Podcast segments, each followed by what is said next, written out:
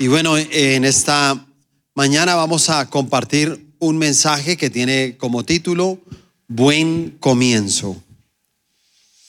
Y mm, hay un, hay un texto, bueno, hay un versículo, no es un texto, es un versículo que la verdad me, me gusta muchísimo. Hace, no sé, me, está acompañando hace unos eh, cinco o seis años todo el tiempo este versículo me, acompaña de manera constante. Y está en Juan 3, versículo 6. Y dice, lo que es nacido de la carne, carne es, y lo que es nacido del espíritu, espíritu es. Y, esto tiene que ver precisamente con, con un buen comienzo. A veces eh, lo utilizo mucho, por ejemplo, en todas las personas que estoy asesorando, de pronto en su parte emocional, sentimental. Entonces como que siempre les hablo de este versículo y les digo, bueno, póngale mucha atención a ese sentimiento, a eso que usted está sintiendo por la otra persona, porque toda esta relación tiene que nacer en el espíritu. Si nace en el espíritu, espíritu será.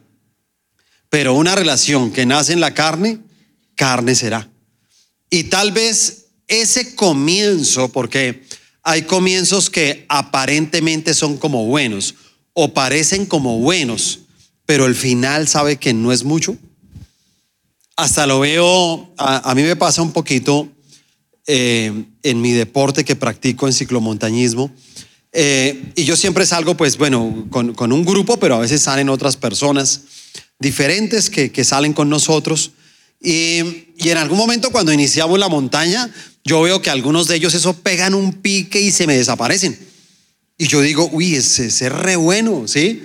Y eso ya no lo vuelvo yo a ver y bueno, yo siempre tengo un ritmo, ¿sí? Desde el comienzo tengo un solo ritmo, le doy, le doy, le doy, pero de pronto 10, 12 kilómetros más adelante, cuando yo menos pienso, ahí lo veo parado, ¿sí? Y yo paso ahí y ya, ya llego al final y yo veo que esa persona llega ya toda reventada, matada. Y entonces yo digo, claro, porque es que no entendió lo que significa un buen comienzo. Un buen comienzo te garantiza siempre un buen final. Y por eso creo que el 2023 es un año donde nosotros estamos tal vez programando muchas cosas, ¿cierto? Yo creo que eh, es un año donde uno comienza todos estos primeros días uno está muy concentrado en metas, en el libro de los sueños, en todas las cosas que uno se va a proponer a, nivel personal, ¿cierto? Eh, a nivel ministerial, a nivel eh, de finanzas, a nivel laboral, profesional. Bueno, uno mira todas las áreas y uno como que comienza a alimentar todo eso para poder tener, digamos, un buen año y no solamente eh, comenzarlo, sino también terminarlo.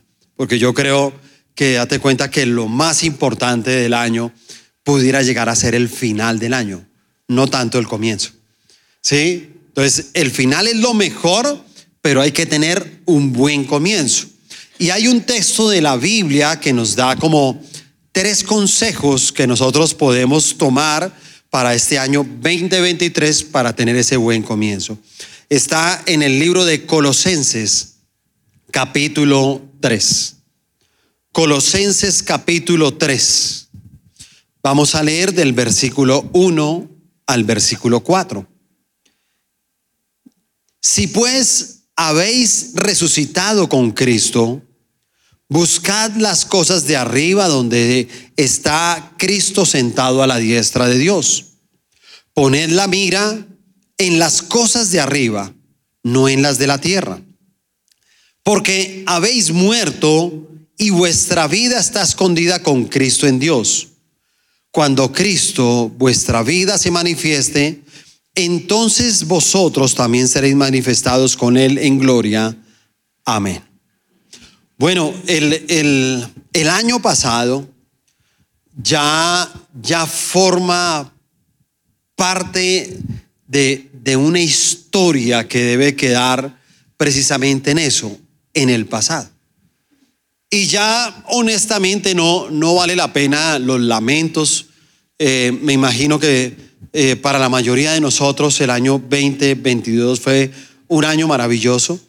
No, no para todo el mundo fue igual, ¿cierto? Y pudieron haber cosas que tal vez no fueron muy buenas en algún momento, pero este tipo de cosas también tienen que quedar.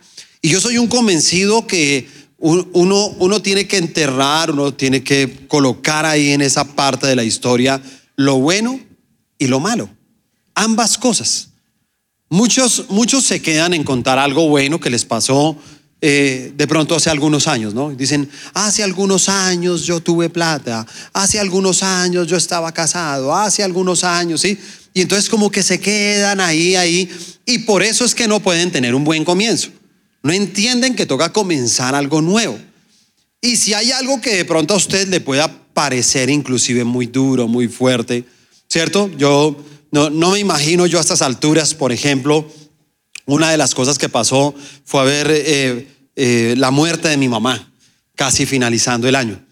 Y entonces, pues yo, yo no concibo de pronto a estas alturas, de pronto eh, no quería decirle a toda la iglesia que ya van 127 días sin ver el rostro de mi madrecita, ¿sí o no? Y entonces uno como que todo el tiempo y cuente los días y cuente los meses y cuente. Y yo digo, no, mira, la verdad, yo soy un convencido de que la voluntad de Dios es buena, agradable, perfecta. ¿Sí me entiende? Y, y si yo me pongo a mirar bien las cosas, pues yo digo, ¿dónde está mi mamá? Pues en el mejor lugar. Sí, ya no está preocupada si le prendió el calentador o no.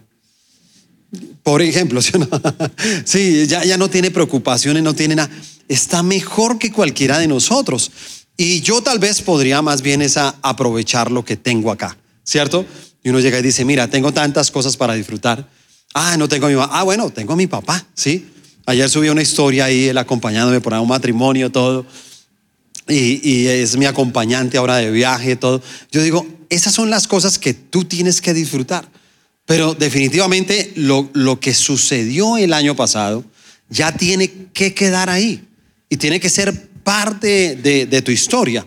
Y por eso yo creo que tú debes decir, ok, ahora viene una nueva historia. Y la nueva historia es el 2023. Y para eso, pues vamos a tomar esos tres consejos que precisamente nos enseña esta palabra. El primer consejo tiene que ver con, con esto que vamos a hacer. Por favor, todos pueden levantar este puño así. Todos pueden levantarlo. Muy bien, muy bien. A ver, los veo. Ahora gire el puño así. Gírelo. Y diga júntame conmigo, memorizar. Sí, hágase un poquito más duro porque lo necesita. Diga, memorizar, memorizar. ¿Ok? ¿Cuál es el primer punto? Memorizar, ¿cierto? Memorizar. Eh, yo, yo, les digo eso porque eh, cuando yo era estudiante, yo tenía esa maña, ¿sí me entiende? Y entonces, como me dificultaba aprenderme las cosas, yo comenzaba dos por dos, cuatro, dos por tres, ¿sí? Y entonces yo hacía así, ¿sí? ¿Alguno también hizo eso? ¿Le tocó? ¿O soy solamente yo? ¿Alguno le, venga, yo no puedo ser el único. Levante la mano los que también. ¿Cierto? No, somos más. Somos más, sí.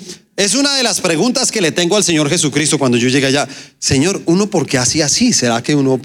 Sí, o sea, ¿por qué uno aprendía más haciéndose así? Eh, pero en algún momento como me resultó, pues hoy estoy intentando a ver si resulta con ustedes. Y entonces si llega a resultar es muy bueno porque el primer consejo que, que de pronto la palabra nos da a nosotros para tener este buen comienzo es memorizar. Ha, visto que mucha gente, uno llega y le dice, óyeme, ¿tú sabes cómo llegar hasta la finca de tu tío? Y la persona que le dice, ah, no, tranquilo, yo ese camino me lo sé de memoria, ¿sí o no? Y hay otros que te pueden decir, porque se sienten heridos por alguien y entonces le dice a esa persona, mira, eh, lo que tú me hiciste, no creas que yo lo he olvidado porque yo sí tengo memoria, ¿cierto? Y a veces entonces memorizamos cosas buenas, memorizamos cosas malas, pero la memoria se convierte en la conciencia de lo que nosotros somos en este momento. En ese texto de Colosenses, en el versículo 1, la primera parte dice, si pues habéis resucitado con Cristo. ¿Qué quiere decir esto frente a la memoria? Primero que todo, nos habla la palabra sí. Y la palabra sí no es una declaración de posibilidad. O sea, si la palabra nos dice que nosotros hemos resucitado con Cristo, antes de resucitar, ¿qué tuvo que pasar? ¿Qué tuvo que pasar? Que tuvimos que morir. Y algo que usted debe hacer en este 2023, antes de cualquier cosa, mire, yo sé que ahora, eh, este inicio de año, es un inicio de, de, muchas cosas. O sea, yo, yo me imagino que de pronto el gimnasio aquí a la vuelta de Germán debe estar lleno. Sí, y me imagino que el de Sergio Rodríguez en Algarra debe estar lleno, ¿sí me entiende? Porque la gente desde el primero de enero voy a hacer deporte, desde el primero de enero voy a ir al gimnasio, desde el primero de enero voy a hacer dieta, no voy a comer y en este momento ya tiene por ahí comida escondida. Se ríe, ¿no? Claro, porque comienza uno a planear muchas cosas, escúchame, muchas cosas. Y no estoy diciendo que esté mal porque esa es nuestra vida cristiana. Nuestra vida cristiana son metas, nuestra vida cristiana es tener un libro de los sueños y proponernos en cada área qué es lo que vamos a conquistar. Pero date cuenta que esta palabra llega y dice, sí, pero hay una manera de, hay una manera de comenzar. Porque todo lo que tú vas a plasmar es lo que vas a lograr a través del tiempo. Acuérdate del final. ¿Sí? Acuérdate que es muy importante el final. El final es clave en nuestra vida. En todo lo que tú te propongas, un final de año, un final de tu vida, ¿cierto? ¿Cómo será el final de tu vida? ¿Has pensado alguna vez en eso? ¿Cómo será el final? La mayoría de gente piensa que el final es tener plata. Te voy a decir algo, no. El final sería muy bonito rodeado de gente que te ama. El final sería muy bonito tú predicándole palabra a muchísima gente. El final sería tener un hogar espectacular, un par de, románticos, sí. Eh, eh, esto perdí la oportunidad ahorita que estuvimos con los 12 de paseo. Y, lo que les digo, hay cosas que se pueden perder. Porque estábamos un día eh, ahí como compartiendo con, un grupo ahí de, de los 12, de los líderes, y estábamos ahí compartiendo y comenzó a caer un aguacero en Villavicencio. Y yo le decía a mi esposa, mi vida camina. Me decía, ¿para dónde? Le dije, mira ese aguacero, camina. Dijo, ay, no, no, yo ya sé, usted a meterme por entre todos esos charcos, no, no, no sé qué tal, ¿sí? Y yo decía, pues claro, porque es algo que yo no quiero perder. ¿Sí me entiendes? Yo quiero llegar hasta el final de mis días metiendo a Tatiana entre todos los charcos, ¿sí me entiendes? es que tiene que ser así, porque lo más bonito es el final. Yo no me puedo quedar, date cuenta, no me acuerdo. ¿Te acuerdas cuando nos metíamos en los charcos, cuando te conocí? Yo digo, pues yo no me voy a quedar con ese recuerdo. Yo tengo que conservar eso a través del tiempo. Y eso tiene que llegar hasta el final, ¿te das cuenta?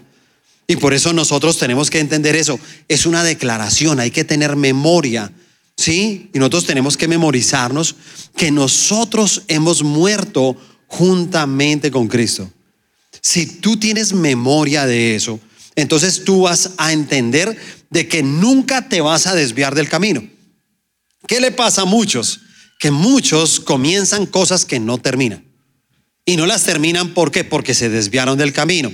Pero ¿por qué se desviaron? Porque no tienen memoria. ¿Te das cuenta que si una persona no sabe llegar bien, óyeme, nos perdimos. Por aquí no era, nos perdimos. Pero ¿qué pasó? Yo no sé, no sé. Yo pensé que era por acá, perdiste la memoria. Y algo que no podemos perder nosotros este año es la memoria de lo que Cristo hizo por nosotros en la cruz del Calvario, como lo dice Gálatas 2.20. Dice, con Cristo estoy juntamente qué? Crucificado. Y ya no vivo yo, mas Cristo vive en mí. Y lo que ahora vivo en la carne, lo vivo en la fe del Hijo de Dios, el cual me amó y se entregó a sí mismo por mí. Qué bueno tener memoria de que nuestra fe nos llevó a entregarle nuestra vida al Señor Jesucristo. Que tú puedas decir, claro, ¿estás haciendo metas? Perfecto. ¿Estás eh, construyendo un libro de los sueños? Perfecto, pero te voy a decir algo. Tienes que acompañarlo de una buena memoria, de entender que todo lo que estás plasmando tiene que estar acompañado de Él. Es importante lo que quiera Él de tu vida, porque ya no vivo yo, Cristo vive en mí. Ahora mi vida le pertenece a Él y yo tengo que tener memoria de eso. Pero me encanta que dice el cual me amó. Hago una pregunta, ¿se sienten amados por Dios? ¿Seguro?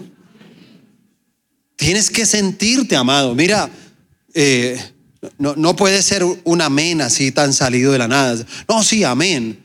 Pero sabes que hay personas a veces que comienzan a mirar a otros y dicen, qué hogar tan bonito el de ellos dos. Ay, Dios los ha bendecido tanto a ellos.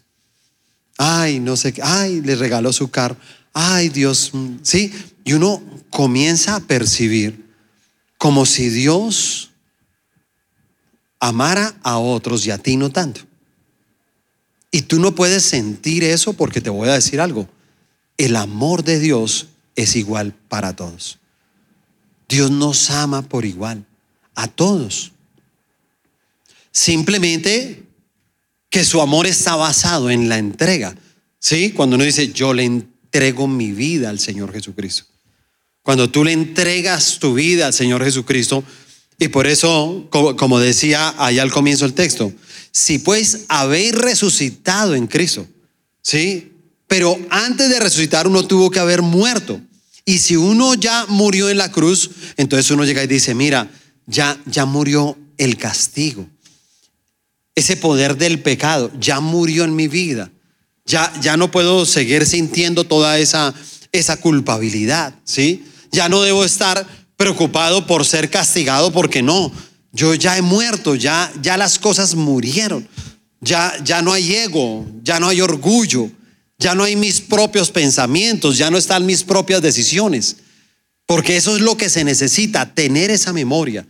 Y es como el primer consejo, dice, ¿quieres conquistar muchas cosas en este 2023? Perfecto, pero tienes que tener memoria. Lo segundo, lo segundo es alejar. Número uno, ¿qué? Si ve que ya se le olvidó. ya se le olvidó. Haga conmigo, memorizar. Sí, yo le enseñé fue de otra manera, ¿sí ve? Yo le dije, ¿cómo es el primer punto? Memorizar. Así no fue. Yo le dije, memorizar. ¿Cuál es el primer punto? Memorizar, ¿sí o no? El segundo, alejar. Dice eh, ahí en Colosenses, estamos en el versículo 1. Vamos a leer la segunda parte de ese versículo, la parte B. Y el versículo 2. Buscad las cosas de dónde? De arriba. Donde está Cristo sentado a la diestra de Dios. Poned la mira en las cosas de dónde? De arriba, no en las de la tierra. Crecimos cada uno de nosotros con las palabras aléjese de esos amigos que no le convienen. ¿Cierto? Aléjese de ese muchacho, aléjese de esa muchacha, ¿cierto? Aléjese de ese vicio, aléjese de malas compañías, aléjese de la pereza. Entonces, esa palabra alejar, de cierta manera hemos crecido con ella. Pero en ese versículo, en esa segunda parte del versículo 1 dice, buscad las cosas de arriba. Y, dice buscad. Quiere decir que es una búsqueda constante. Sí, no nos invita a buscarlo una vez. Hay gente que se queda en la experiencia de Dios de una, una sola vez. Un día sentí la presencia de Dios. Un día Dios me habló, ¿cierto? Y entonces como que recuerdan un toque, un momento especial con Dios y no más. Pero la palabra aquí nos dice de que nosotros busquemos de manera constante, ¿sí? Las cosas de arriba. Dice, de manera constante. Todos los días, ¿sí? Tenemos que buscarlo. Y dice la palabra mirad, ¿cierto? Porque dice, miren, pongan su mirada, dice, poned la mirada en las cosas de arriba. Cuando dice mire, yo creo que tiene que ver con pensamientos. algo, algo que nos, nos puede llegar a dañar mucho lo que nosotros queremos lograr en este año es nuestra manera de pensar. Hago una pregunta, ¿hay personas aquí que luchan un poco con sus pensamientos? ¿Sí? Y mira, si usted es una persona que lucha con sus pensamientos, yo le quiero recomendar el que se pueda leer un libro. Lo quiero recomendar porque lo leí, o si no, no lo recomendaba, pero lo quiero recomendar porque me ayudó mucho. Yo realmente cuando llego a la iglesia, yo luchaba mucho con mis pensamientos. Sí, yo pensaba un día de una manera y después pensaba de otra. Y cambiaba de pensamiento con mucha facilidad. Y yo cuando eh, leo este libro, la verdad me ayudó mucho. El libro se llama, si quiere tomar ahí apuntes, se llama El campo de batalla de la mente de Joyce Meyer. Sí, es un libro buenísimo, se lo quiero recomendar. Y precisamente el libro, todo el libro está basado en la conquista de la tierra prometida y en todo lo que le costó precisamente al pueblo de Dios poder entrar a la tierra prometida. Estaban a 11 días de camino y les costó 40 años. Y eso quiere decir que a nosotros nos pasa lo mismo. Hay bendiciones que están de un día para otro y nosotros llevamos 10 años detrás de una bendición. Llevamos 15 años de una bendición. Y como que Dios llega y dice, mira, la verdad, ¿sabes qué es lo único que ha demorado la bendición? Tu manera de pensar. Porque simplemente los pensamientos, ¿cierto? Es algo que nos dan una mala jugada a la hora de proyectarnos a lo que queremos conquistar. Uno pensaría, no sé, hablemos de los solteros. Y que un soltero llegue y diga, no, yo la verdad, mi meta este año es casarme. ¿Sí o no? Y llega y dice, no, pero yo estos años puse una chica en el libro de los sueños y ya me está pasando como el tiempo. No, eso mejor la que venga. ¿Sí o no? Sí, entonces eso ya, eso es la que venga, cualquiera. Sí, ¿me entiendes? Pero yo me caso este año con la que sea. Sí, la que aparezca, con esa me caso. Y entonces uno llega y dice, oye, ¿qué pasó? Había una persona que pensaba conquistar cierto tipo de persona que le pedía a Dios en oración. Pero en algún momento, en no lograrlo, cambió sus pensamientos. Y eso tenemos que tener cuidado. ¿Sí te das cuenta? Por eso dice, poner la mira en las cosas de arriba. Cuida tus pensamientos. Tú tienes que pensar, ¿sí? Y, y para verlo de otra manera, nosotros tenemos que tener una mente celestial. Unos pensamientos celestiales. Todo lo que tú pienses deben estar enfocado en la parte celestial, no en lo terrenal. Sé que muchas cosas, y, es un consejo que les doy, yo a veces veo gente asustada, preocupada, ¿cierto? Y yo te digo, cuando tú estés asustado y preocupado, deja de estar mirando noticieros, deja de estar mirando redes sociales, porque ahora tú has puesto la mira en lo terrenal.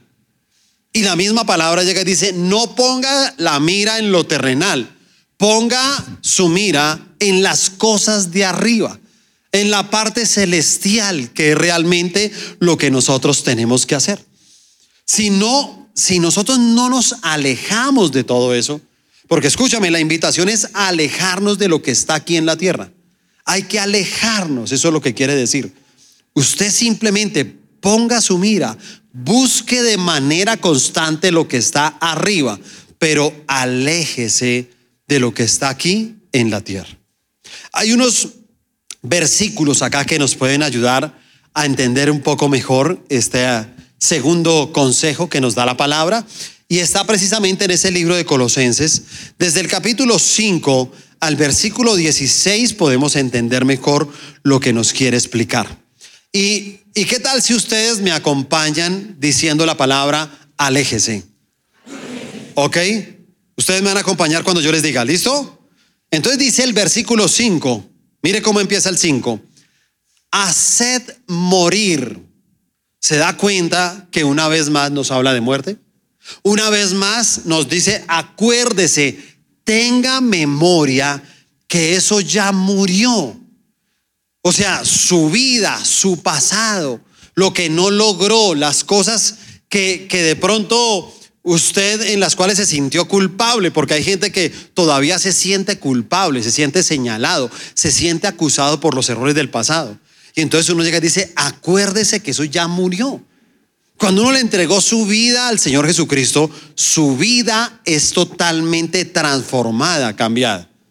Y una muestra de eso es que si tú le llegas a decir a una persona, yo siempre he sido así, entonces tú debes de tener memoria, has perdido la memoria, porque tú no debes de ser el mismo de siempre. Si tú eres una persona que le dice a los demás, mira, sí, yo reconozco que yo soy de mal genio, pero a la hora del té yo siempre he sido así, te voy a decir algo, tienes mala memoria. Se te olvidó que tú le entregaste tu vida al Señor Jesucristo. Y que una persona que le entrega su vida al Señor Jesucristo, su carácter es transformado inmediatamente. Así que acompáñeme con la palabra, ¿cómo es?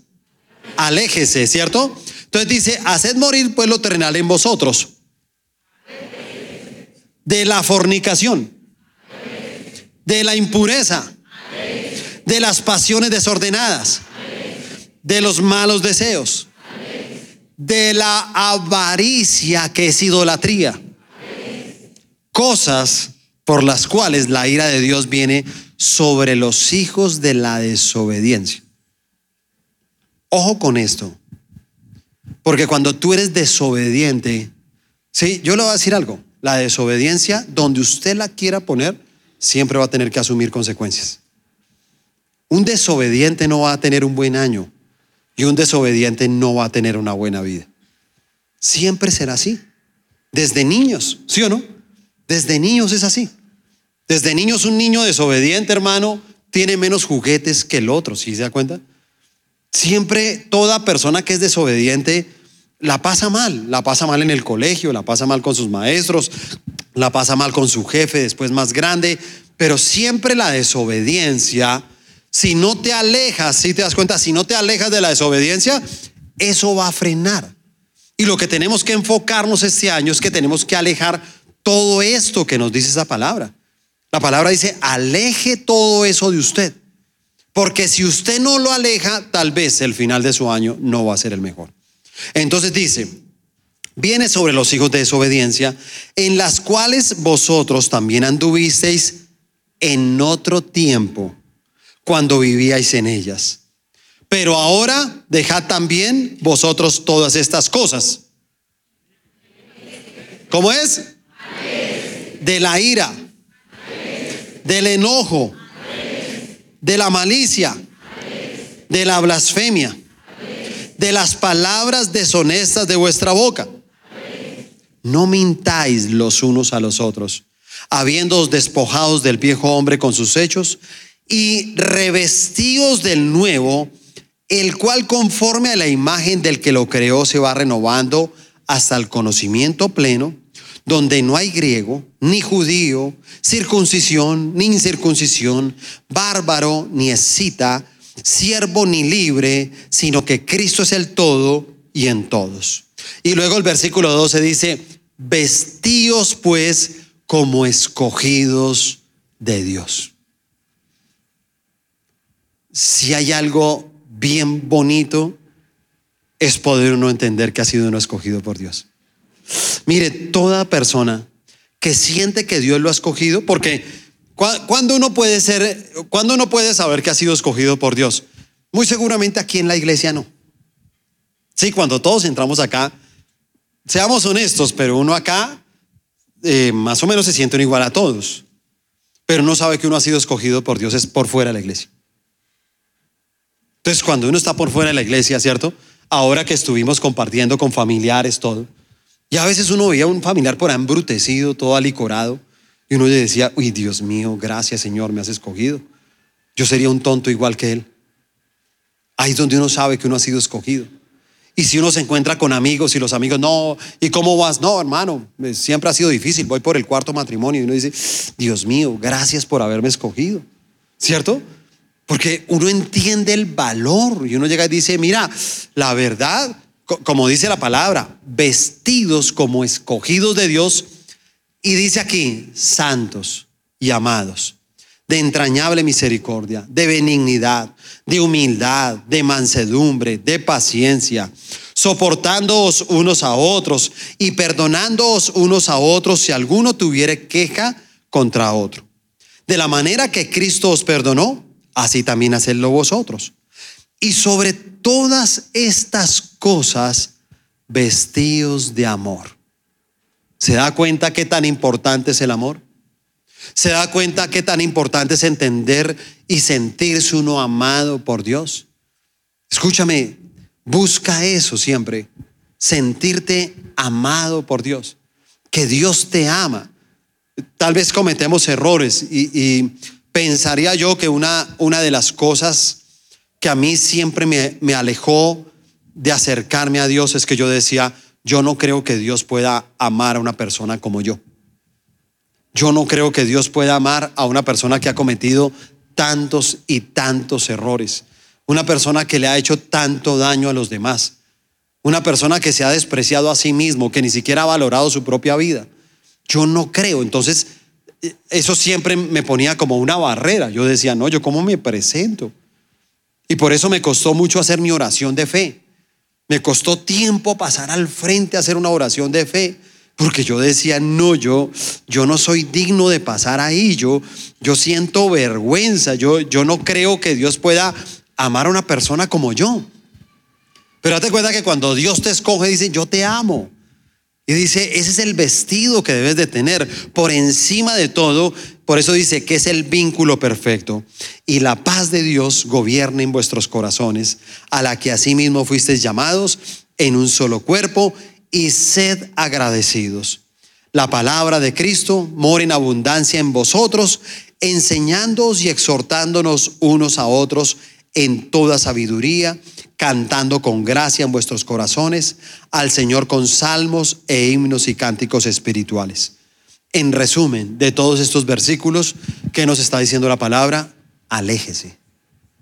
Hay muchas cosas buenas que tengo para ti. Pero todas esas cosas se pueden dañar si no nos alejamos de lo que Dios nos pide. Si nosotros no estamos colocando la mira donde debemos de colocarla. A mí me encanta, de pronto eh, las mujeres son mejores en eso. Y usted ve que una, una mujer se la pasa en la casa simplemente botando todo lo que no sirve, ¿sí o no? Entonces la mujer comienza, esto para la basura, esto para la basura, y el hombre, que no, no, no, ¿qué está haciendo? El hombre sacando de la basura, sacando de la basura. Sí, Inclusive, la, óyeme, ¿qué hiciste? No, lo acabé de botar a la basura y el hombre, no, no, eso ya lo boté con la comida, no importa, yo lo lavo, yo lo lavo y lo saca de ahí. Sí, es en serio. Al hombre le cuesta más botar las cosas. Y escúcheme, lo que estás botando es lo que no sirve. Eso quiere decir que hay basura que tenemos que sacar de nuestra vida. Y tú no la puedes rescatar. Hay que aprender de las mujeres en eso. Hay que tirar eso, definitivamente. Hay que olvidarse, hay que alejarse de la basura. Sí, no, es una manera de dirigirnos a ellos, pero muy seguramente hay amigos que nos llenan de basura. Y entonces este año tú tienes que decir, mira, yo con quién me estoy rodeando. ¿Quiénes son mis amigos? ¿Quiénes son las personas que me alimentan alrededor? Porque si tú tienes un poco de viejas chismosas alrededor, pues ¿de qué te van a llenar? De basura. Y si tienes personas negativas a tu alrededor, ¿de qué te llenan? De basura. Y si tienes personas que dudan de Dios, ¿de qué te van a llenar ellos? De incredulidad. El día de mañana, un momento difícil, ¿sabe qué va a pasar? Usted se aleja de Dios. Acuérdese que el que no se sabe de memoria el camino, lo pierde. Acuérdese que el que no tiene buena memoria, y hay gente que te quiere hacer perder la memoria, ¿sí te das cuenta? ¿Usted cree en eso? ¿Usted cree tal cosa? ¿Usted de verdad piensa eso que le enseñan allá? ¿Usted está convencido de eso? Yo no. Y te comienza a colocar una duda y te voy a decir algo, esa duda es basura para tu vida. Y entonces toda esa basura tenemos que quitarla, botarla. O sea, tú no puedes comenzar algo si no has botado la basura. Es así de sencillo. No lo comiences, aleja todo eso. Insisto en todos los proyectos que tienes, está bien, tienes que plasmarlos, pero escúchame, este es el buen comienzo. Esto se comienza así, de esta manera. Y date cuenta que todo se comienza en un plano espiritual. Y él llega y dice, ponga la mira en las cosas de arriba, no en las cosas de la tierra. Porque si usted pone la mira en las cosas de la tierra, su vida va a estar gobernada por las cosas de la tierra. Entonces por eso hay gente que anda con miedo, con temor, ¿qué va a pasar este año? Ay, este año que va, dicen que va a ser difícil. Mire, puede ser el peor año de la tierra completa, pero su vida y mi vida están en las manos del Señor Jesucristo. Eso no importa, eso no interesa.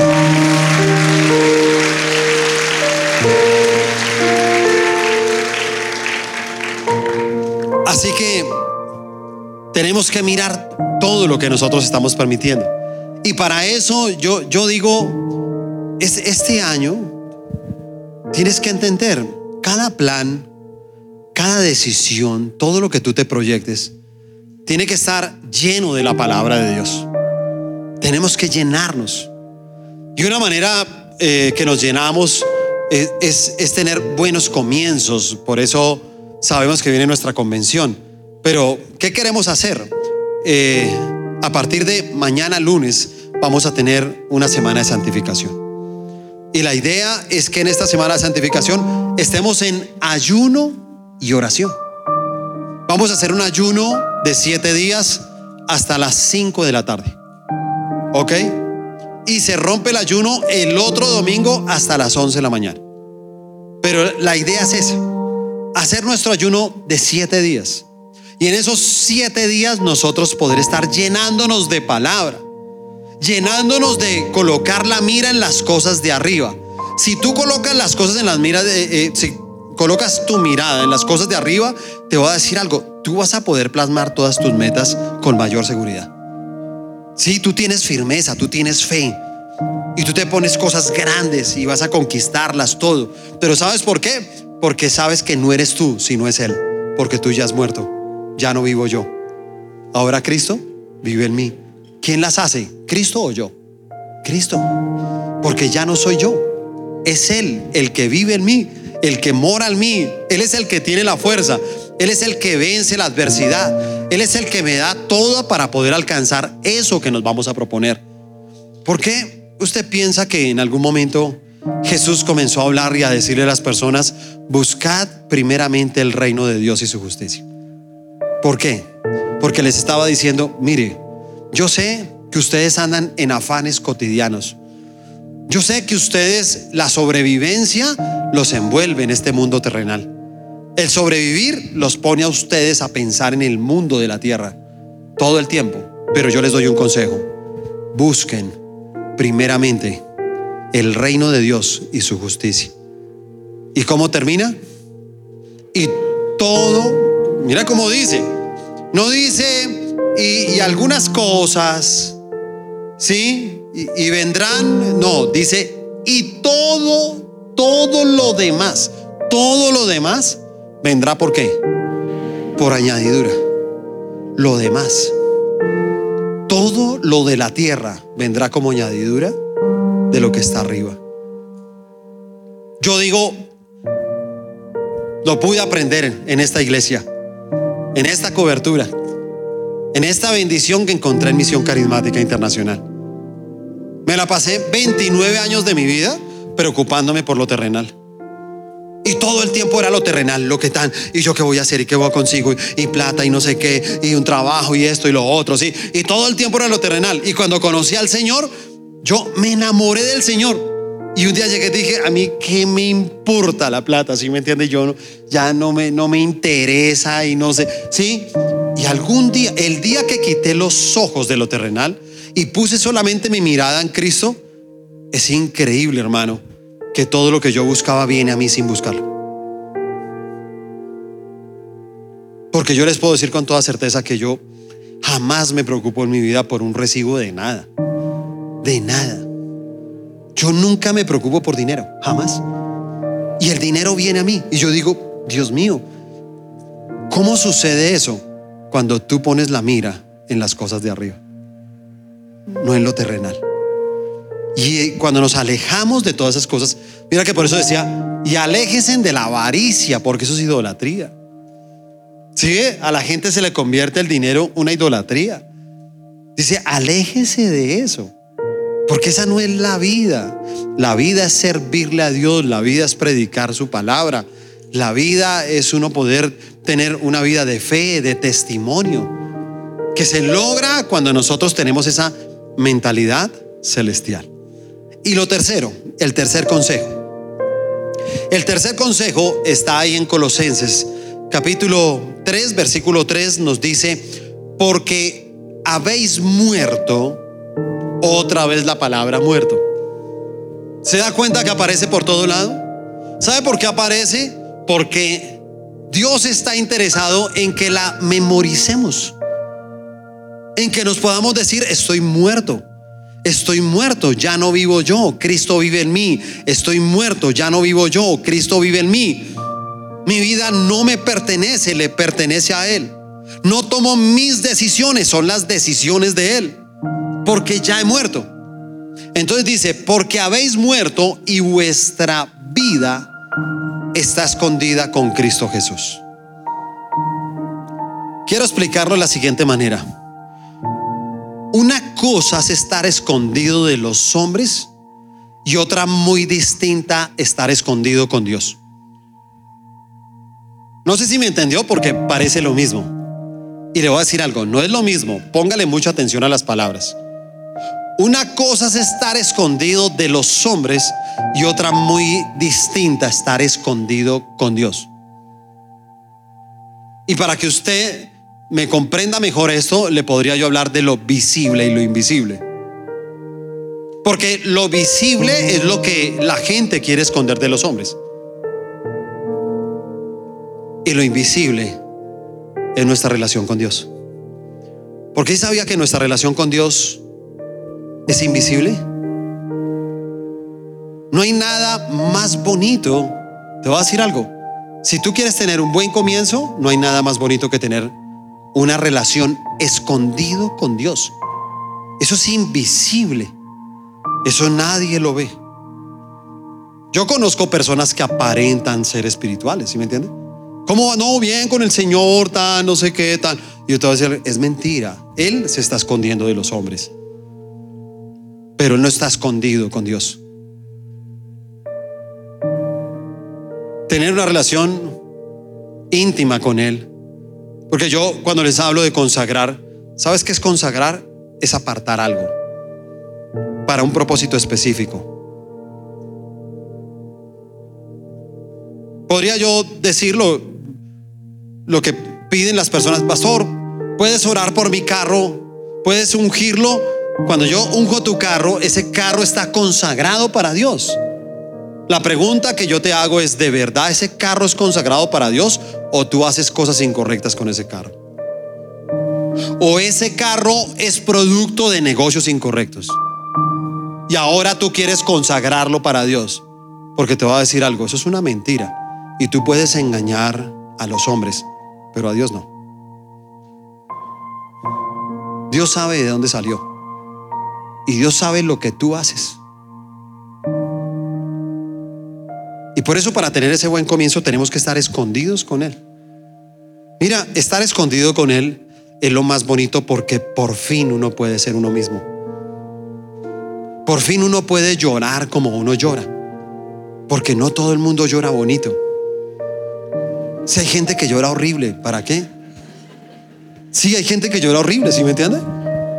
Entonces, lo que pasa es que la mayoría de las personas esconden, si te das cuenta, puedes tener una palabra muy bonita aquí en la iglesia en algún momento y date cuenta que tú aquí lloras, pero tú no puedes llorar como tú eres. Tú escondes tu llanto porque tú sabes que tú lloras horrible. Entonces usted solamente hace y ahí con disimulo, ¿sí me entiende? Pero cuando usted está escondido con Dios y todo lo que es visible en su casa se vuelve invisible, y usted solamente está ahí con él, con él escondido, los dos solitos, usted comienza a llorar como ustedes. Usted, ¡Ah! ¡Ah! Sí, usted puede. Sí, porque por eso algunos papás decían, deje de berrear, porque ellos reconocían que uno no lloraba, sino berreaba, ¿sí me entienden?